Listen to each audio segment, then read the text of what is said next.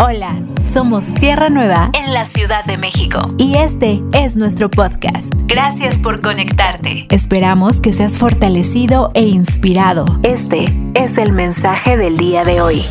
La semana pasada comenzamos una serie, lo queremos hacer una serie porque es muy, muy, muy importante que todos estemos entendidos de qué es el nuevo pacto. ¿Qué significa el nuevo pacto que hizo el Padre y el Hijo y que hoy opera pues a favor de nosotros como hombres. Hoy tenemos también que estar entendidos que estamos cerrando el año, ¿verdad? Ya haciendo como los, los últimos ajustes para terminando el año, decir, Señor, estamos completos, estamos en paz, hemos hecho todo aquello que tú nos has mostrado, todo aquello que tú nos has enseñado, porque debemos reconocer que hay muchas cosas que tenemos que hacer que no sabemos y que el Señor es quien nos está guiando, ¿verdad? Quien nos está enseñando, quien nos está, por, por, supuesto, poniendo a cada uno así el querer como el hacer. Así que bueno, esta semana, eh, es decir, esta serie se arranca en una semana muy importante, en un tiempo de cierre en nuestras vidas. Y yo cuando iniciaba el mensaje, eh, la verdad es que quité eso, pero bueno, ya me viene a la memoria, si yo me lo recuerda y te lo tengo que decir, pensaba, ¿cuál es la mejor noticia con la que tú podrías cerrar el año? ¿Cuál sería la noticia más importante que era brincar de gozo tu corazón con la que tú pudieras decir, gracias porque fue un año próspero? ¿Sabes qué significa que tu alma prospera? Cuando tu alma prospera significa que el Espíritu Santo de Dios creció en ella, que el Espíritu Santo de Dios ahora da fruto, ¿verdad?, del Espíritu en, tu vida. Significa que entonces que tu alma ha sido reformada, que ha sido transformada y que hoy puede eh, expresar o reflejar, ¿verdad?, la vida de Dios. Así que, volviendo a hacerte la, haciéndote la pregunta, ¿qué, ¿cuál sería la mejor noticia que tú puedes recibir? Quiero decirte antes de que contestes que estos tiempos que vivimos son tiempos de incredulidad. ¿Sabías que dentro de la propia iglesia hay incrédulos? ¿Sí? ¿Sabías que hay mucha gente en la iglesia que no cree, verdad? Esa parte es interesante. Tiempos de incredulidad y también son tiempos de escepticismo. Hay mucha gente escéptica. ¿Qué significa alguien que es escéptico? Pues alguien que, como Tomás, que dice, bueno, hasta no ver, ¿verdad? No creer, ¿no? Y creo que así, así andamos muchos todavía, ¿no? Y esto, bueno, esta incredulidad y escepticismo se enfoca en todo aquello que Dios nos quiere mostrar. Dios, amados, eh, tenemos que estar claros y entendidos en lo que Dios es, en lo que Dios dijo en lo que Dios ha hecho, ¿verdad? A través de la vida de su Hijo en cada uno de nosotros. Si hay escepticismo o incredulidad en estas áreas de lo que Dios es, de lo que Dios dijo, de lo que Dios ha hecho, entonces no podemos avanzar hacia la madurez. ¿Qué sería concretamente que alguien que es incrédulo o escéptico, pues no acepte que es una nueva criatura? ¿Por qué? Porque seguimos teniendo ese problema. Decimos, bueno, yo sigo teniendo como que los mismos hábitos, los mismos gustos, los mismos deseos caídos, ¿verdad? Pero eso solamente refleja un alma que no ha sido configurada a su diseño original. No es que no lo debamos creer, sino que debemos trabajar en la configuración del alma que la lleva a cabo el Espíritu en nosotros. Ahora insisto en esto, porque muchos de nosotros no hemos entendido, hemos sido escépticos o incrédulos y no queremos entender la identidad que hoy tenemos como hijos para vivir esa realidad. Hoy debemos preguntarnos cuántos de nosotros realmente estamos dando fruto o estamos manifestando la vida del Espíritu que nos ha sido dada. ¿Cuántos podrían hoy decir, mi vida hasta el día de hoy está expresando la vida real que Dios me ha dado? ¿Cuántos podrían decir, yo ya no tengo esa lucha de, identidad incorrecta, de influencias incorrectas, sino que hoy tengo una visión clara y entendimiento de lo que soy, de quién soy, de lo que hizo Dios en mí, de lo que dijo Dios, que lo hizo como una promesa y que se cumple la promesa con la venida de Cristo a nuestra vida? Esas cosas, amada iglesia, es necesario que nosotros las empecemos a manifestar. Te decía, ¿cuántos de nosotros realmente estamos viviendo manifestando quiénes somos? Y cuando te digo de quiénes somos, no me refiero a que seamos el hijo de Daniel, el hijo de Jesús, el hijo de José, el hijo de, de Jaime, el hijo de Sergio, el hijo de Carlos, el hijo de Daniel, el hijo de... No, sino como hijos de Dios estamos expresando, conocemos, hemos creído, primeramente sería, hemos creído lo que Dios hizo por nosotros. Probablemente la mayoría de ustedes que, o, los que estamos reuniéndonos digamos, bueno, a eso vengo, a ser convencido. Pero el trabajo del convencimiento lo hace el Espíritu Santo y aquí la palabra nos afirma la realidad que Dios ha hecho ya en cada uno de nosotros. Dios prometió, ¿recuerdan esto? Jeremías 31. Dios dijo, y pondré, ¿verdad? Mis instrucciones en lo más profundo de ellos y las escribiré en sus corazones. Y yo seré su Dios y ellos serán mi pueblo. Esta fue una promesa que Dios nos habló por medio de, Jeremías. Y esa promesa estaba anunciando, ¿qué crees? La venida de Cristo y con ella el nuevo pacto. Dijimos la semana pasada que la cruz anunciaba el fin de un pacto y el inicio de un nuevo pacto. Y si tú y yo como iglesia nacemos después de la cruz, no tenemos eh, eh, injerencia con un pacto antiguo, que lo debemos conocer, sí, porque es una palabra que se dio, es una, eh, no es una palabra incorrecta ni es una palabra mentirosa, no, es parte histórica de cómo fue caminando el pueblo, pero ahora nosotros tenemos que aceptar que vivimos una nueva realidad. Si no aceptamos que vivimos una nueva realidad, que tenemos una vida real en Cristo, no la vamos a poder vivir. Y vamos a seguir viviendo, ¿verdad? Equivocados, eh, eh, con una falsa identidad, porque vamos a seguir manifestando lo que antes éramos, lo que antes fuimos. Lo que en Cristo hemos visto, amado, lo que se anunció en la promesa y lo que se cumplió en Cristo, el nuevo pacto, es un pacto de vida. Es un pacto de amor es un pacto de gracia que nada más y nada menos Cristo vino a sellar con su propia sangre. Cerrar el 2023 afirmando nuestra identidad correcta y sabiendo que somos ministros competentes, porque ese es el tema de nuestro mensaje, es la segunda parte, ministros competentes de un nuevo pacto, parte 2, ¿verdad? Es importante que lo entendamos. Nosotros hoy debemos estar seguros y afirmados en nuestra condición real, en lo que Dios ya hizo por nosotros, porque si entendemos el principio, podríamos cerrar con la mejor noticia el 2023 e iniciar el 2024 con una alta expectativa de ser la expresión de Dios aquí en la tierra. ¿Cuánto ustedes se imaginan que se debe expresar de Dios? ¿O, o cuánto ustedes creen que si se hubiera expresado ya la vida real que Dios nos ha dado, el mundo estaría diferente? Hoy podemos empezar por nosotros mismos. Porque en el estudio, amados, entendía que si nosotros estamos entendidos y caminamos en el nuevo pacto, ninguna persona que esté cerca de nosotros va a rechazar a Cristo.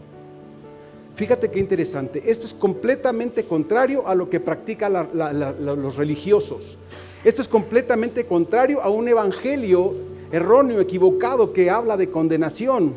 Cuando vivimos la vida real y andamos en el nuevo pacto, viviremos en la gloria de haber de ver el cumplimiento de una promesa en nuestras vidas, seremos la expresión gloriosa de Cristo y las personas que están cerca de nosotros, en lugar de rechazarnos, van a querer conocer lo que nosotros conocemos. Ese es el fruto de la gloria del nuevo pacto ahora habitando en cada uno de nosotros. Y el Señor nos hizo ministros competentes. Mi pregunta era decirte, ¿crees que eso es una buena noticia para ti? ¿Crees que eso o que lo que Dios hizo, hacerte ministro competente, es algo bueno para ti? ¿O prefieres quedarte solamente en el anuncio?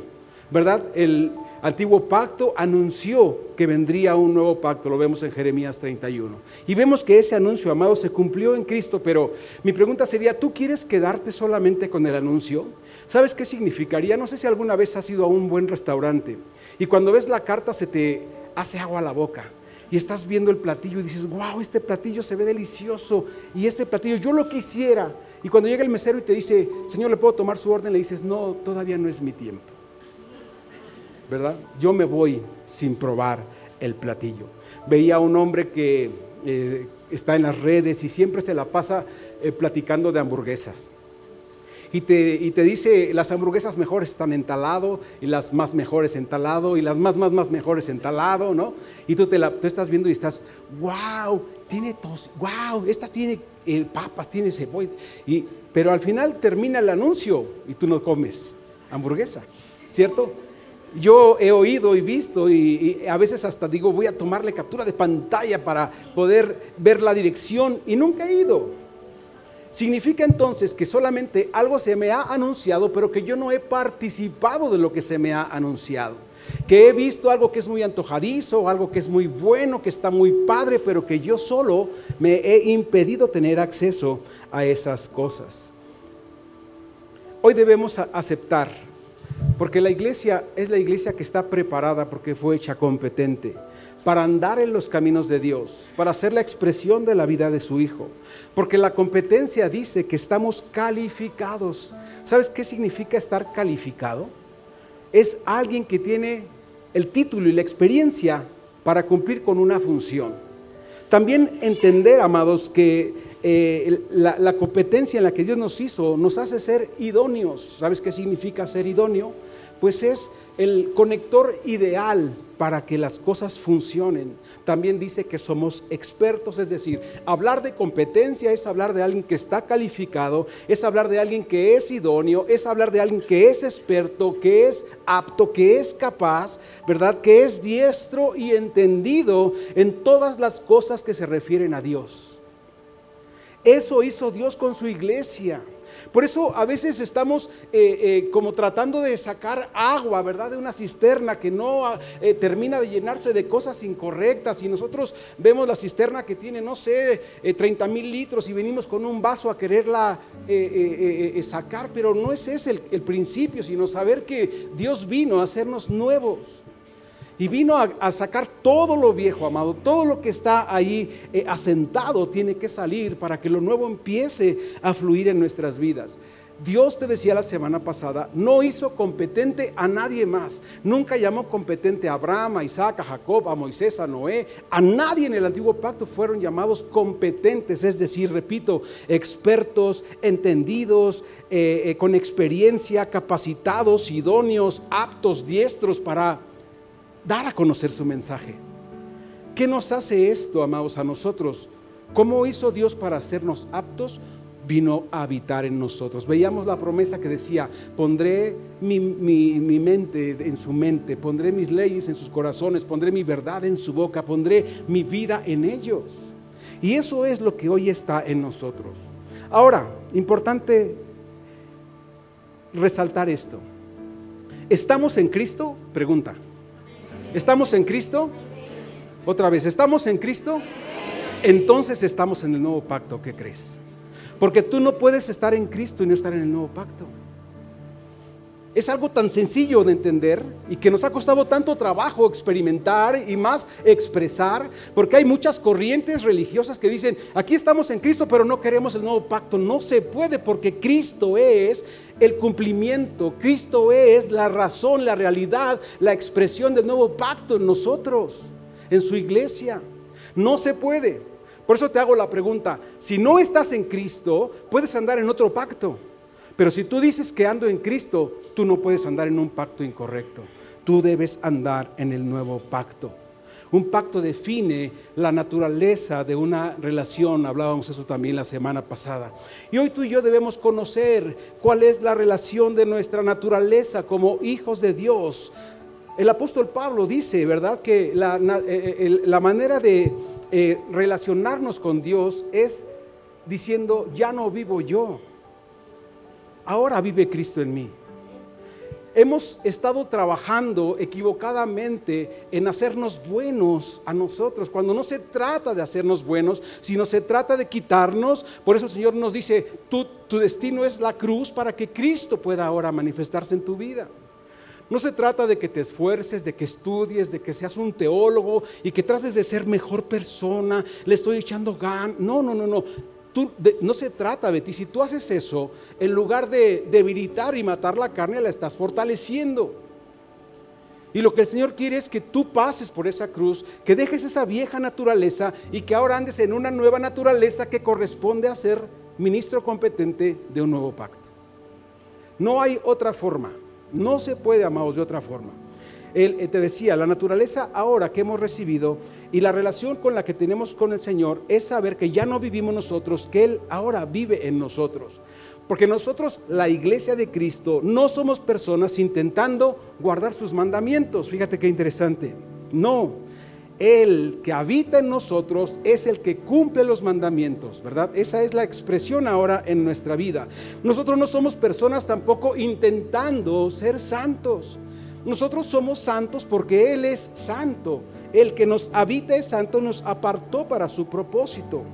Nosotros no somos personas intentando ser buenos o ser mejores, intentando incluso parecernos a Cristo. ¿Cuántas veces nos dijeron, intenta parecerte a Cristo? Pero no se trata de que la carne se eduque para tener una apariencia cristiana, sino que muramos a nuestra vida y demos, ahora seamos la expresión de Dios, que Él se manifieste, que Él obre, que Él opere a través de cada uno de nosotros. Él es el Cristo resucitado que habita en nosotros y debe ser expresado. Es la mente de Cristo y su Espíritu Santo, amados, el que ahora está poniendo en nosotros así el querer como el hacer las buenas obras que Él ha preparado de antemano para cada uno de nosotros. Lo vimos también la semana pasada. ¿Y esto con qué? Pues para que podamos ahora tener esta experiencia gloriosa de ver como Dios ve, de sentir como Dios siente ¿verdad? De anhelar las mismas cosas que Dios anhela. ¿Por qué? Porque su vida ahora está en nosotros. Pues fuimos creados a su imagen y semejanza. Fuimos creados, amados, para la alabanza de la gloria de su nombre. Fuimos creados para adorar, para exaltar el nombre del Dios que es todopoderoso. Fuimos creados para un propósito que no es un propósito personal a veces nos desgastamos pensando cuál será mi propósito.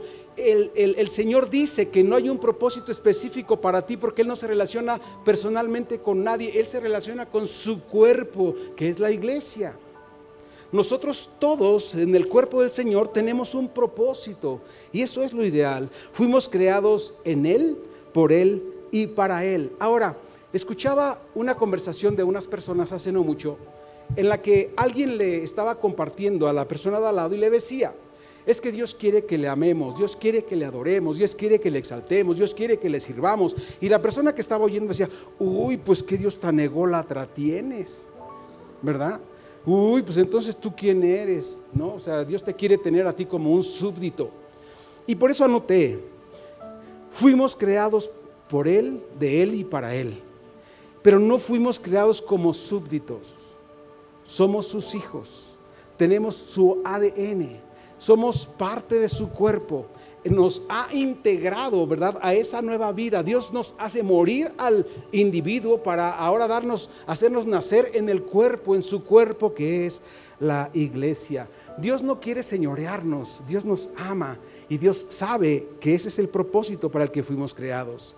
Algunos que no entienden nada y dicen, mmm, eh, hijo, eh, tengan cuidado, ¿no? Eh, yo creo que Dios no está diciendo eso, este, hermano, aguas, eh, cuidado. Y le dice la gente, pero ¿con qué, amado hermano? Dime con qué tengo cuidado. No sé con qué, no sé, pero tú ten cuidado, porque esa doctrina no es una doctrina correcta. Pero dime, por favor, ¿qué estoy haciendo? O sea, ¿qué es lo malo? No, no sé, no sé, no sé, pero por ahí mis antenitas de vinil detectan que algo no está bien. Es incorrecto, amado, estar, estar eh, eh, pensando en ese tipo de cosas. Recordemos que Dios es un Dios que siempre se ha dado a conocer a su pueblo por medio de pactos. Dios se dio a conocer en el pacto con Adán. Adán debía conocer y administrar el pacto que Dios le había dado. Noé tenía que conocer y administrar el pacto, ¿verdad?, que Dios le ha dado. De la misma forma, Abraham, Isaac, Jacob, David, tenían que saber de qué se trataba y la justicia que se hacía manifiesta en cada uno de esos pactos.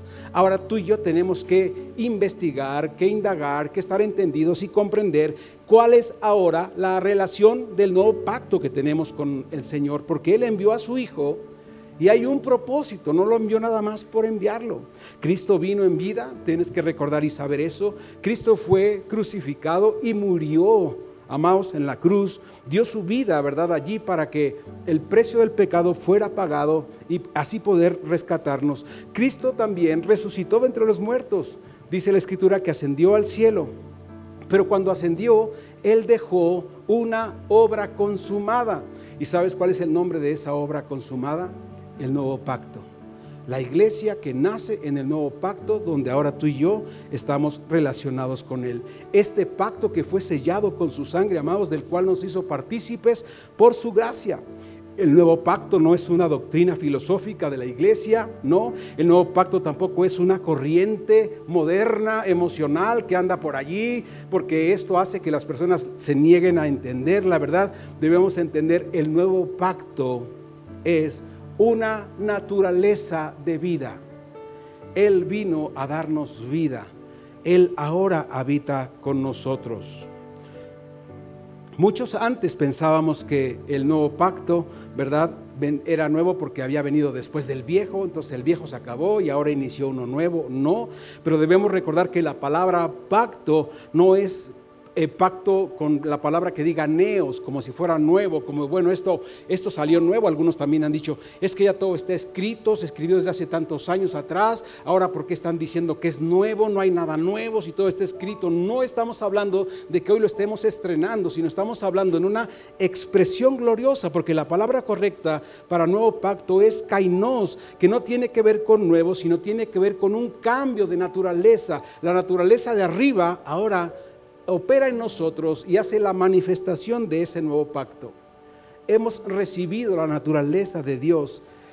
Es nuevo, es nuevo pacto porque tiene una nueva naturaleza que está afirmada en una palabra, en un pacto eterno que Dios habló a nosotros. Yo sé que no, pero te voy a hacer una pregunta sencilla. ¿Tú crees que el Señor Jesús esté frustrado? ¿No? ¿Seguro? Yo diría que quién sabe. Yo sé que no, porque Él es Dios y Él es amor. Pero me preguntaba y escribí aquí unas letras rojas grandes que dicen, qué frustración. De verdad, amados, qué frustración. El Señor puede decir, ¿por qué andas en esos caminos? ¿Por qué estás haciendo eso? ¿Qué acaso no entiendes que cuando Cristo vino del cielo, Él no trajo una nueva religión? ¿Qué acaso no entiendes que cuando Cristo vino del cielo, Él no trajo un nuevo edificio o un nuevo templo para adorarlo? ¿Qué acaso no has entendido que Dios tampoco, descendiendo del cielo, dándonos su naturaleza, no trajo una nueva doctrina, no trajo una nueva manera de cantar o de adorar, no trajo, amados, una nueva forma de predicar el Evangelio? No, lo que Él vino a establecer es un nuevo pacto en su sangre que significa, te doy mi vida ahora tú tienes mi vida, ahora mi espíritu está en ti. Y teniendo este espíritu, amada iglesia, debemos tener conocimiento y entendimiento de quién es nuestro Dios. Qué frustración. ¿Por qué andan haciendo cosas que ya no deben hacer? ¿Por qué andan practicando cosas y creyendo cosas que ya no tienen que hacer? El nuevo pacto, amado, es la revelación del Espíritu que nos permite conocer quiénes somos en el Señor. El nuevo pacto, amados, no es nuevo, te decía, porque esté después del viejo. No, no, no, no. El nuevo pacto significa que el cielo ha inundado la tierra. Que la vida de Dios vino a hacerse, a manifestarse aquí en la tierra. Por eso dijimos la semana pasada que a la iglesia de Cristo no le es permitido participar de nada que esté antes de la cruz nada que esté antes de la cruz. Todo lo debemos conocer, pero no debemos participar porque no, no pertenecemos a ese pacto. El ejemplo sencillo es, no hagas sacrificios, ¿verdad? ¿Cuántos se fueron el 12 de diciembre de rodillas a la villa todavía? ¿No? ¿O cuántos pusieron la, la velita o el santo de cabeza, ¿verdad? Para ver si no hacían un sacrificio, ¿no?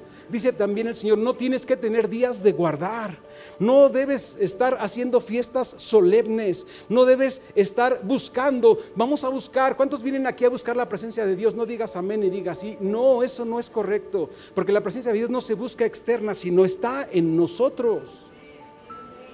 Y eso es participar de una doctrina que fue antes de la cruz, de actos y acciones que se llevaron antes de la cruz de los cuales tú y yo hoy sí debemos conocer, pero no debemos participar. ¿Quién nos impide participar? El Espíritu Santo que mora en nosotros porque dice, eso ya no es para nosotros. La venida del Señor Jesucristo tiene que marcar una diferencia entre el antes y el después. No puede decir, ahora siguiente punto que no está escrito, pero diría, ¿ustedes creen que Dios se frustra? No, obviamente, pero vamos a creer que sí. Vamos a decir, ¿ustedes no creen que Dios estaría frustradísimo de haber enviado a su Hijo unigénito a dar su vida para qué? todo aquel que en él cree no se pierda, mas tenga vida eterna. Y los que creen andan en un pacto incorrecto, en algo en, en lo que Dios ya no está obrando. ¡Qué frustración! No debemos estar en, en búsqueda de la presencia de Dios, Él habita en nosotros. No debemos seguir pensando que descienda su presencia, ¿no? Desciende, Señor, desciende, ven, ven, ven a este lugar. Él está en nosotros. Ahora, hay una realidad. Cuando está el cuerpo, ¿verdad? Hay una gloria que se manifiesta. Claro que sí. Pero esa es su naturaleza, no es que tú la tengas que llamar, es que el pastor está bien ungido y cuando él dice, ven Señor, viene. No, esto ya está en nosotros. Y esa debe ser ahora nuestra revelación, nuestro entendimiento. Por eso decíamos también la semana pasada, a la iglesia no le es permitido actuar en una naturaleza anterior a la que el nuevo pacto ha venido a establecer. Porque la naturaleza anterior a la del nuevo pacto es la naturaleza caída, la pecaminosa. Y la naturaleza nueva, ¿verdad? La, la, nueva vida en Cristo es andar en Cristo y andar en el nuevo pacto. La iglesia tampoco tiene permiso para andar haciendo obras que ya fueron, amados, quitadas en la cruz del Calvario, ya no más. Algunos quieren volver a crucificar al Señor Jesús con sus acciones, ya no más, ya no sucederá. El alma humana que no ha sido regenerada del todo, vamos a decirlo así, se la pasa atando cabos y te decía, aquí podemos saber mucha gente incrédula y mucha gente escéptica también. Porque muchos de los que me están escuchando probablemente están atando cabos y dicen, no, no, no, eso no está bien. Yo, yo sí tengo mi altarcito. Y yo, y yo sí me hinco al lado de mi cama todos los días a las cuatro y media.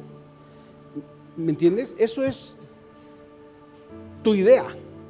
Y cuando no hay una revelación de Dios, ¿qué sucede? Que la mente empieza a imaginar las cosas que podrían parecer o ser y a empezarlas a hacer. Pero hoy tenemos que entender, no se está tratando de eso. El alma empieza a atar cabos y empieza a decir, no, a mí me fue bien. El día que me levanté temprano me fue bien. El día que fui a tal lado me fue bien. El día que, que, que me levanté del lado izquierdo me fue mal. Nunca me vuelvo a levantar de ese lado de la cama. Y así es el alma humana, tiene siempre ese contexto de pensamiento. El alma te decía, amado, que no ha sido regenerada del todo, está atando cabos y está viendo siempre la manera de reaccionar negativamente, o sí, negativamente y oponiéndose a todo lo nuevo. Esta alma, amado, que no ha sido regenerada, está guardando sus ídolos, está guardando sus historias, está guardando sus etapas, está haciendo doctrina de sus propias ideas y no le da acceso. Puse clarísimo, eh, esta alma, amados, es, está en negación de lo que lo nuevo significa y también eh, menosprecia lo que Dios ha hecho. Eh, la, siguiente parte, bueno, decía, eh, eh, niegan al Señor, ¿verdad? No quieren nada del nuevo pacto y están, eso significa estar menospreciando la obra de la cruz de Cristo. Cuando alguien no quiere, la segunda parte dice, es, tengo dos iguales, dice, eh, eh, los hermanos del alma, que esos son los hermanos almáticos, pero eh, ser almático no es malo si expresa el gobierno de Cristo, pero el alma que expresa el gobierno del mundo sí es incorrecta. Los hermanos del alma, dice, andan diciendo, te decía, no, no oigamos eso, tengamos cuidado, y cuando ellos están impidiendo el acceso, amados, a sus propias vidas, y de pronto, porque somos buenos, nos queremos llevar al hermanito que está al lado, ¿verdad? Estamos menospreciando la cruz de Cristo. Ahora te hago una pregunta. ¿Quién es el anticristo? ¿Cómo es el anticristo? ¿Tú sabes? Alguien dijo alguna vez, no es el diablo como tal, no, es una, no es un monstruo que te asusta el anticristo. El anticristo es todo aquel que es anti la verdad de la palabra de Dios. Anti, dice, ¿no? Es alguien que es anti el sistema que Dios quiere establecer. Aquellos que se oponen, que no quieren cambiar, son anti Cristo. No quieren avanzar, amado. No aceptan la obra de Cristo en la cruz. No aceptan entonces la gracia con la que Dios nos ha dado acceso, la gracia con la que Dios nos ha amado. Ahora yo puse también una pequeña nota, no pongan nombres en mi boca, ustedes han imaginado quiénes son, ¿verdad? Ustedes sabrán a quién escuchar. Lo interesante es no escuchar nunca a alguien que sea anticristo, es decir, que te impida tener acceso a la revelación de Dios, a lo que Dios te quiere mostrar. No, no oigamos ese tipo de personas. En Juan 3:20 dice, porque todo aquel que hace lo malo aborrece la luz y es algo que tenemos que saber. Desgraciadamente, eh, eh, el no ser alumbrados en el entendimiento nos da una condición natural de estar haciendo lo malo. Mateo 12:50 eh, dice, pues todo el que hace la voluntad de mi Padre que está en los cielos es mi hermano, mi hermana y mi madre, dijo el Señor Jesús. ¿De qué se trata esto?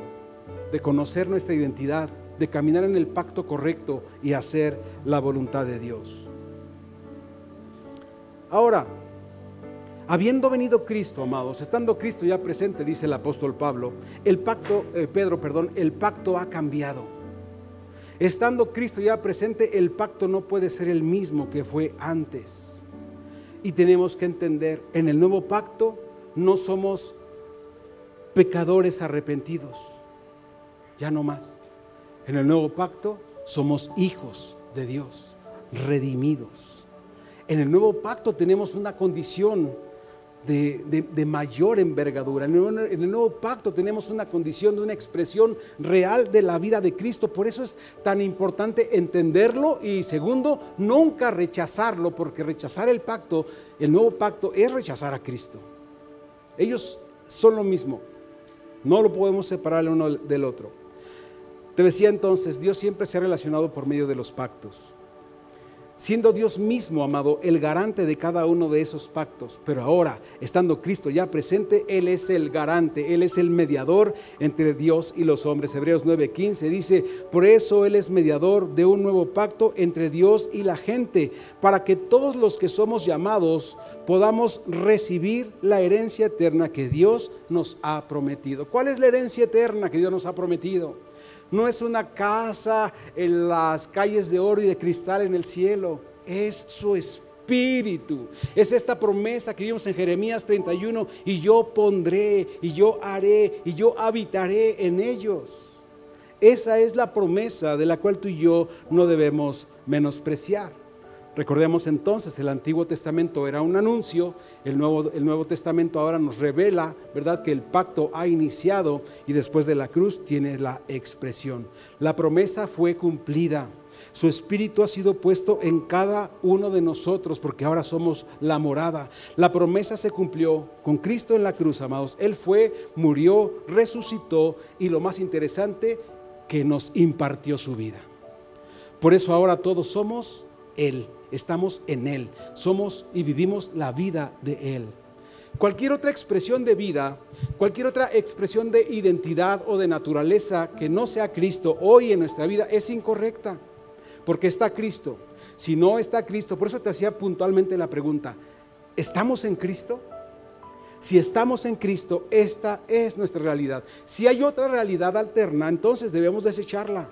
Si estoy en Cristo y tengo una realidad diferente, tengo que desecharla, porque mi realidad en Cristo es saber que soy hijo, que soy amado, que soy acepto, que tengo acceso, ¿verdad?, a las cosas de Dios, que Él me hizo ministro competente del nuevo pacto, que la muerte en su cruz y su resurrección me dieron vida y esta vida nueva es haber recibido su naturaleza y ser la expresión de Cristo aquí en la tierra. Diga conmigo, lo prometido es deuda, ¿verdad? Así, así decimos, ¿no? Lo prometido es deuda. Hoy te prometo una tortita de bacalao. Bueno, la próxima vez que me veas, pastor, me prometiste una tortita de bacalao, ¿verdad? ya cuando alguien te lo prometió, ahora te lo debe, ¿cierto? Pues Dios prometió darnos su vida y ¿qué crees? Lo cumplió con su Hijo. Por eso no somos deudores ni Él es deudor a nosotros. Estar en Cristo es estar en el nuevo pacto. La incongruencia de las corrientes religiosas y de muchos cristianos es creer que están en Cristo y rechazando el nuevo pacto. No se puede. No se puede, es que te iba a decir, imagínate que mi esposa y yo estamos casados, que somos una sola carne, pero ella cuando sale de aquí dice, no, yo no tengo esposo. Yo no ni lo conozco, yo, yo soy, yo no, yo soy eh, no sé si, si, le conviene decir soy viuda o soltera, pero el caso es que, que no tengo, ¿no? estaría rechazando, ¿verdad? Lo que, lo que es suyo, así es de claro. El pacto del matrimonio refleja mucho nuestra relación ahora con Dios. Somos uno en Él. Y no podemos seguir navegando con bandera de, no, yo prefiero no saber.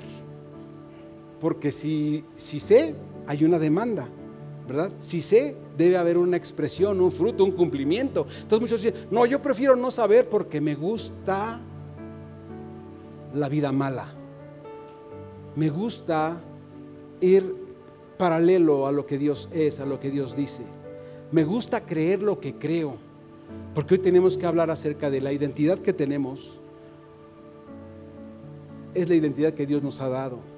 Si estamos creyendo que tenemos una identidad incorrecta, es la mentira del mundo que sigue gobernando nuestra alma, que aún no ha sido, te decía, configurada. El alma necesita ser configurada y sabes, por eso te decía, ¿qué significa tener un alma prosperada?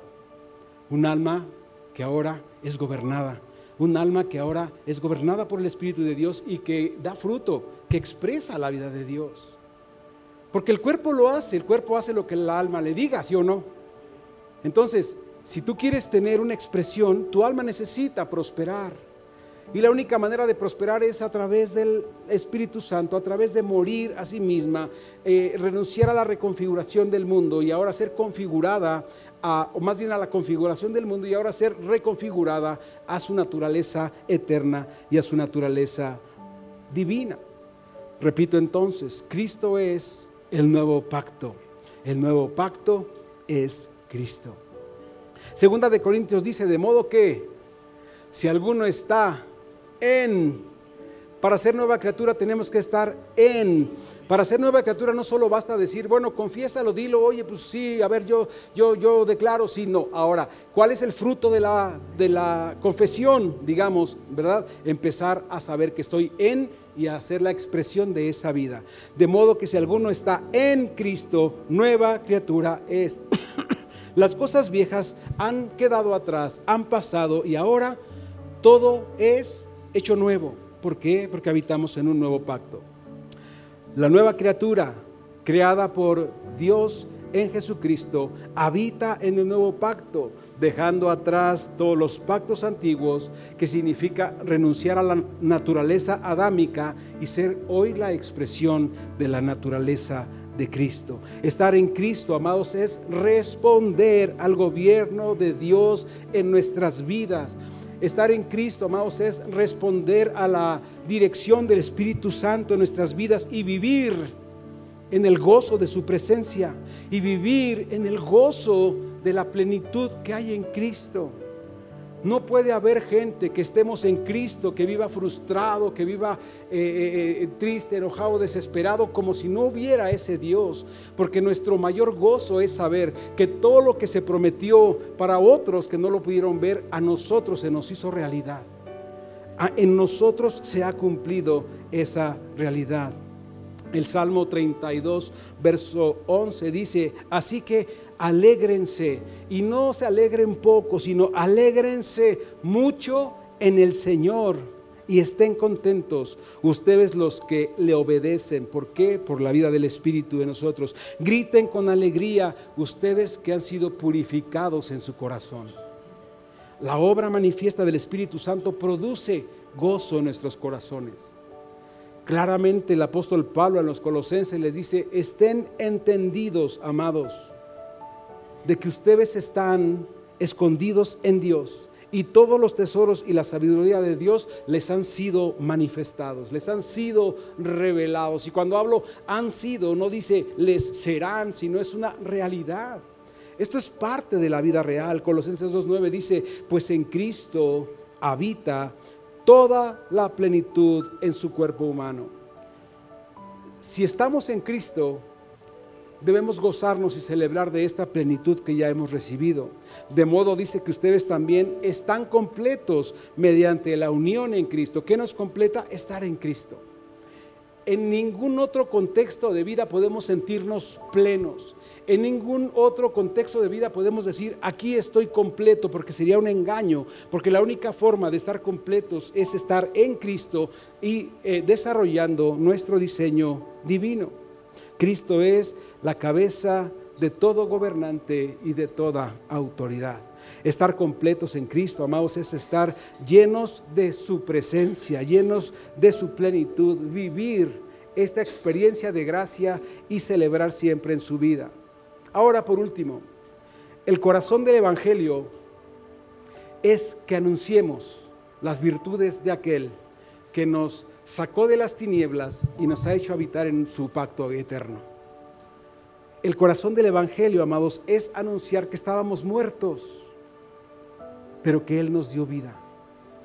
El corazón del Evangelio, amados hermanos, es anunciar que ya hemos sido trasladados de una de un gobierno, de un mundo de tinieblas, a un reino de su luz admirable.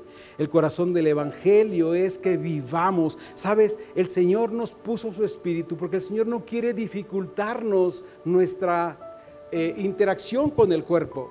O sea, muchos hemos creído qué difícil es ser cristiano, ¿verdad? Veíamos hace algunos meses atrás que decíamos, dura es esta palabra, ¿por qué? Porque confronta a la carne. La palabra dura no es que sea difícil vivir en el espíritu, no. La palabra dura es una confrontación contra la carne que quiere parecerse a Cristo o quiere señorear nuestras vidas. El corazón del Evangelio entonces es vivir en la realidad. Ahora decíamos, Dios estará frustrado, el Señor Jesús estará frustrado, probablemente no, sí, no sabemos, ¿verdad? Ellos son Dios, pero sí lo que podemos decir es que su corazón se llena de regocijo cuando sus hijos andamos en sus caminos. Su corazón se llena de gozo y de alegría y él dice, este es mi hijo amado en quien tengo complacencia porque está haciendo su voluntad. Esas palabras fueron dichas cuando el Señor Jesús estaba haciendo su voluntad.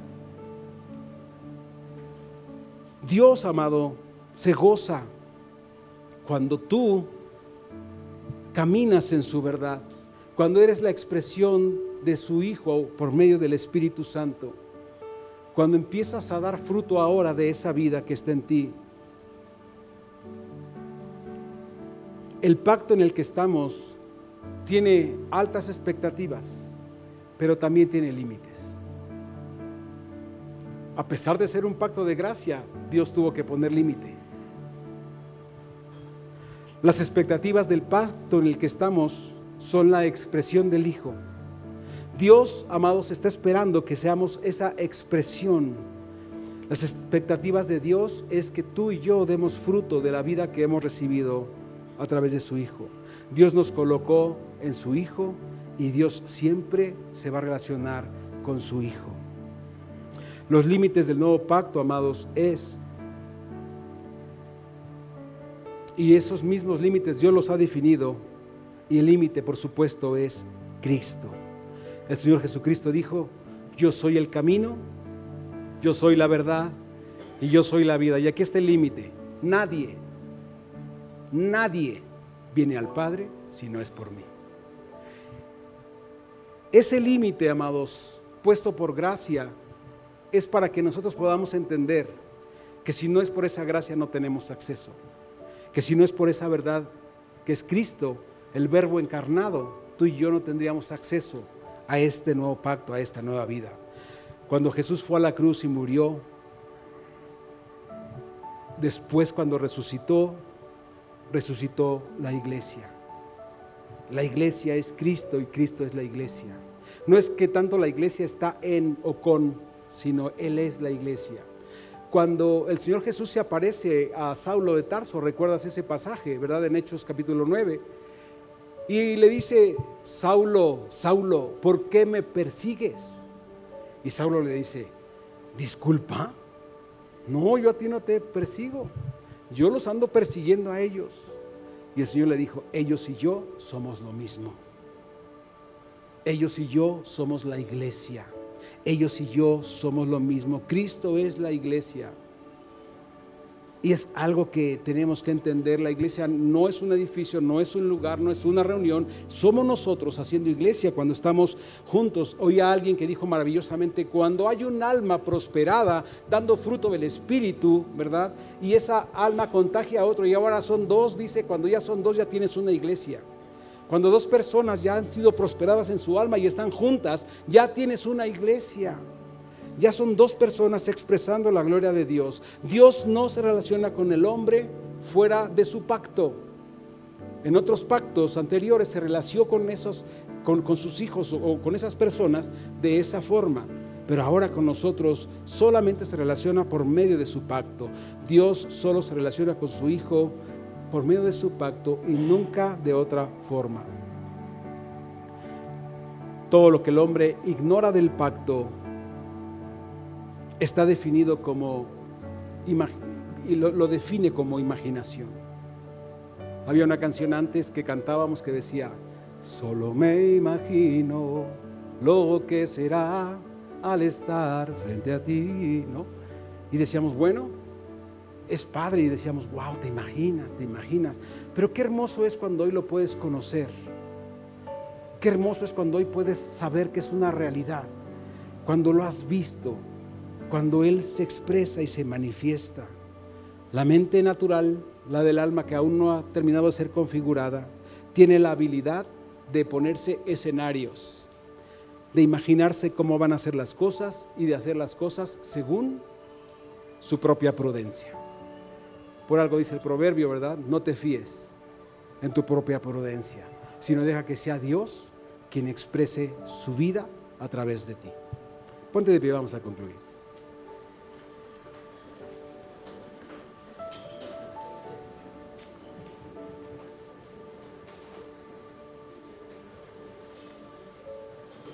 Hablar de nuevo pacto es hablar de Cristo.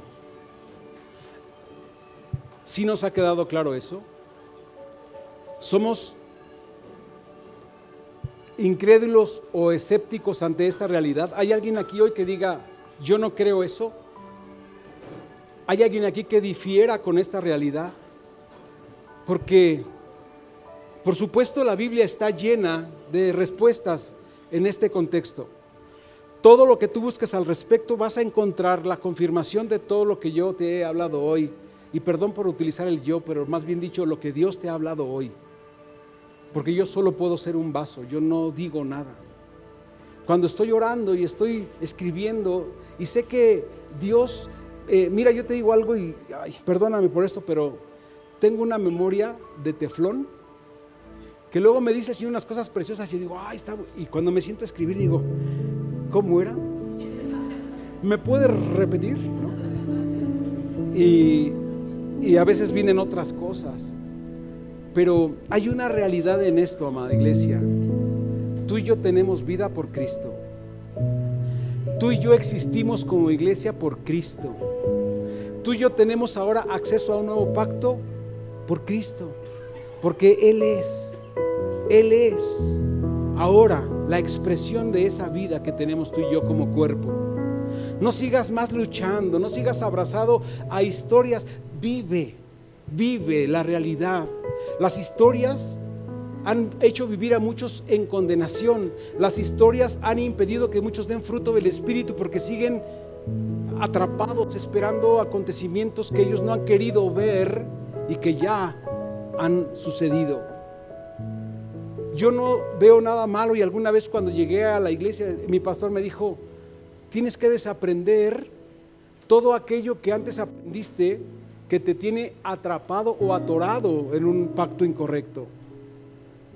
Y cuando tú accedas a desaprender, vas a empezar a experimentar esos ríos de agua viva que te van a empezar a, golpear, a traer revelación, a decir, Señor, pero Hoy, hoy te puedo conocer, aunque llevo 30 años en la iglesia, hasta hoy, Señor.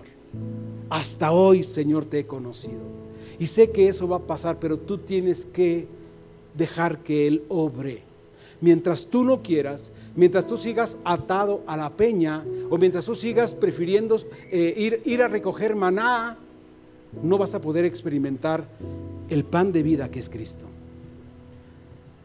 Tú necesitas renunciar en amor y en gracia.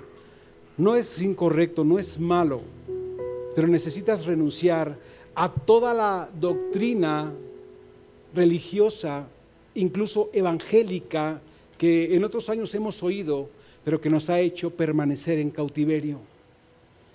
Él ya te hizo libre, pero tú tienes que salir de la jaula. Él ya quitó el candado, Él ya quitó el cerrojo. No hay nada que impida, pero Él no te va a sacar de los cabellos. Tú tienes que dar el paso. Tú tienes que decir, Señor, yo quiero. Yo quiero algo nuevo.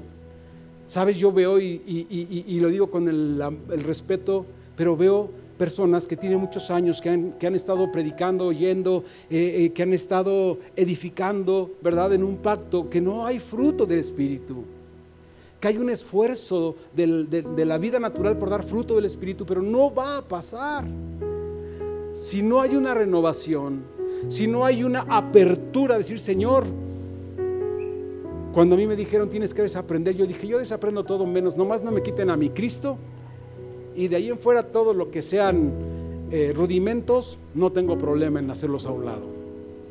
Y te digo algo, para gloria de Dios, me fue muy bien porque pude ver cara a cara, pude conocer, pude tener el gozo de mi salvación, pude tener esa experiencia. Yo he oído más de una vez en estos últimos meses gente que tiene años, años, años participando de la iglesia que dicen, hasta hoy soy salvo, hasta hoy conocí la verdad, hasta hoy fui libre, porque todo lo demás fue un rudimento, todo lo demás fue una carga, fue una condenación, era algo que no expresaba el nuevo pacto ni la vida del Hijo de Dios.